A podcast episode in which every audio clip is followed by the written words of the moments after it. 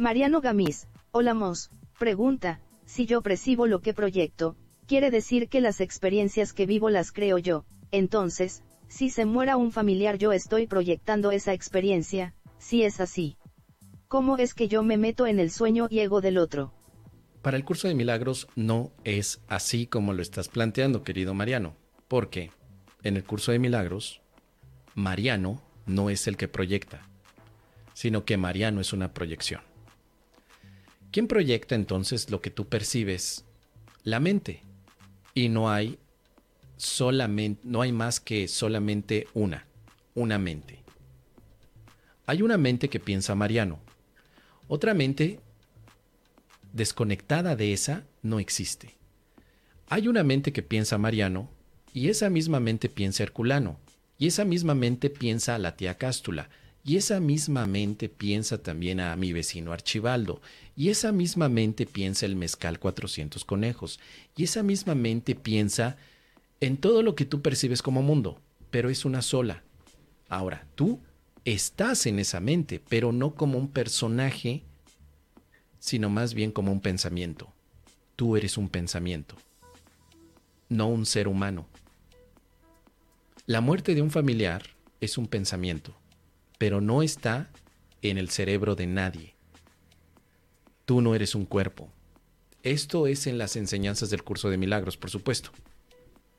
Entonces, no existe el cuerpo de Mariano que proyecta al cuerpo de Herculano sino que existe la mente que sueña con el cuerpo de Mariano y con el cuerpo de Herculano.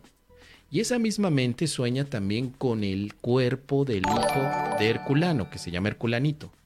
Ahí está bailando ahí, miren, ahí está el Dino. También la mente hace que el Dino se ponga a bailar. Ahí está, muy bien.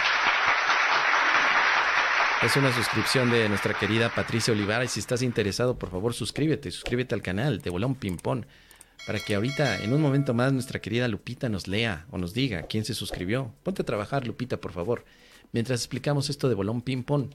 Para el curso de milagros solamente hay una mente. Déjame ver si la puedo poner aquí.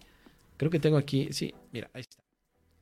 Fíjate nada más en esta gráfica que define el curso de milagros. En la parte de arriba donde están los dos círculos, está el círculo de Dios y el círculo de Cristo de su Hijo. Ese es el nivel de la realidad. Allí es donde existes, no como cuerpo, como un pensamiento de Dios o como el Hijo de Dios. También. Ese es un nivel puramente mental. Luego, abajito, ves una línea que dice la idea de la separación. Y vemos algo que dice the split mind, la mente dividida. Ahora, vamos a tomar uno de los circulitos, el círculo de la mente de Dios, perdón, del Hijo de Dios, y ves que se divide en tres partes, el ego, el Espíritu Santo y el tomador de decisiones. Es allí donde se proyecta, a partir de allí.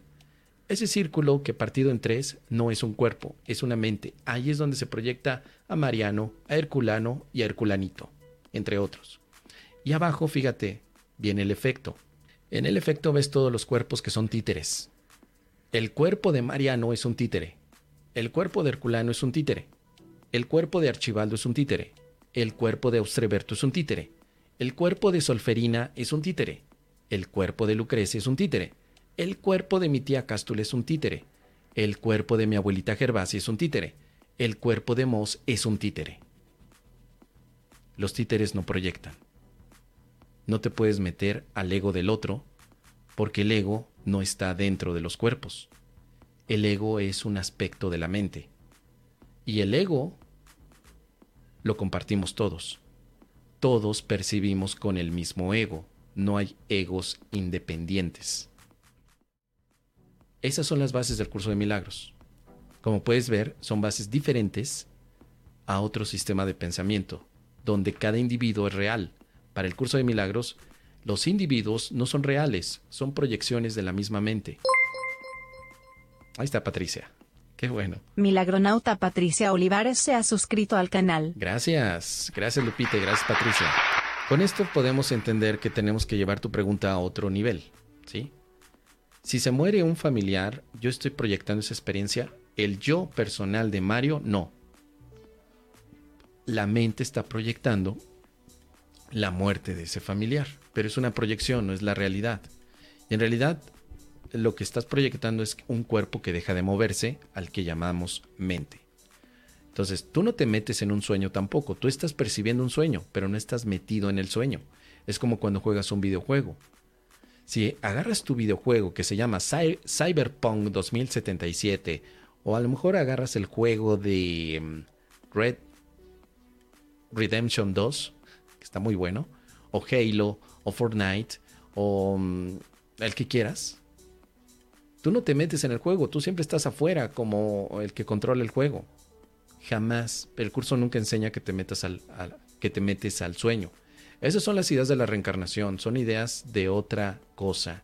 El curso siempre te dice, eres la mente que sueña y que sueña el sueño, pero tú no eres el sueño, eres el soñador del sueño.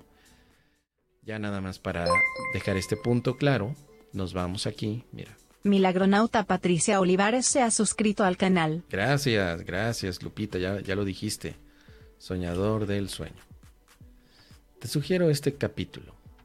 Este capitulazo es de esos capítulos que acá hasta te dejan la piel de gallina. Capítulo 27, sección número 7. Capítulo 27, sección 7, El soñador del sueño. Se te explica por qué ves lo que la mente proyecta. Y se te dice en el párrafo 13, tú eres el soñador del mundo de los sueños. El mundo de los sueños no tiene ninguna otra causa ni la tendrá jamás. Pero esta parte no se refiere al tú llamado Mariano. Se refiere al tú a nivel de la mente. Tú eres la mente que sueña al mundo de los sueños. Tú no eres Mariano. No te compliques, no eres Mariano. Tu mente está viendo a Mariano y tu mente cree que es Mariano dentro del mundo de los sueños. Este es el nivel más metafísico del curso, en el que tú no estás dentro del sueño, tú crees que estás dentro del sueño, pero no lo estás. Tú crees que eres el proyector dentro del sueño, pero no, el sueño es una proyección. Tú eres el tomador de decisiones, como decía Kenneth Wapnick, que ha definido cómo es el sueño, pero no el tú individual marianesco, sino más bien el tú mental que no tiene nombre, o que tal vez le podemos llamar la mente del Hijo de Dios.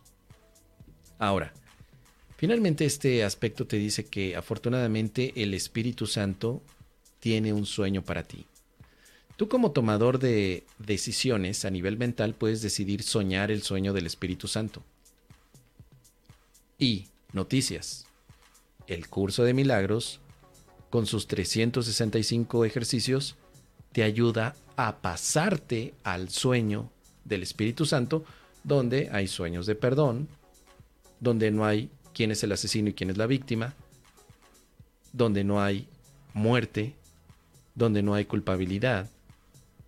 El sueño del Espíritu Santo es una gozada, una pasada, como dirían mis milagronautas en España. Es una pasada el sueño del Espíritu Santo porque andas con una sonrisa, alegría, bien Agustín, te tomas tu mezcal 400 conejos, haces una broma, te, te, te ríes, te sientes libre. Sigue siendo un sueño, pero es el sueño feliz. El sueño donde el Espíritu Santo te dice, no te lo tomes tan en serio. La mente está soñando, pero ahora sueñas con el perdón. Espero que estos puntos te ayuden a discernir un poco del hacia dónde va el mensaje del curso de milagros. Recuerda, hay una mente que sueña con todos los cuerpos que ves. Por lo tanto, la decisión está a nivel mental, nunca a nivel corporal. Es lo que te puedo compartir, querido Mariano. ¿Qué te parece? Déjame tus comentarios.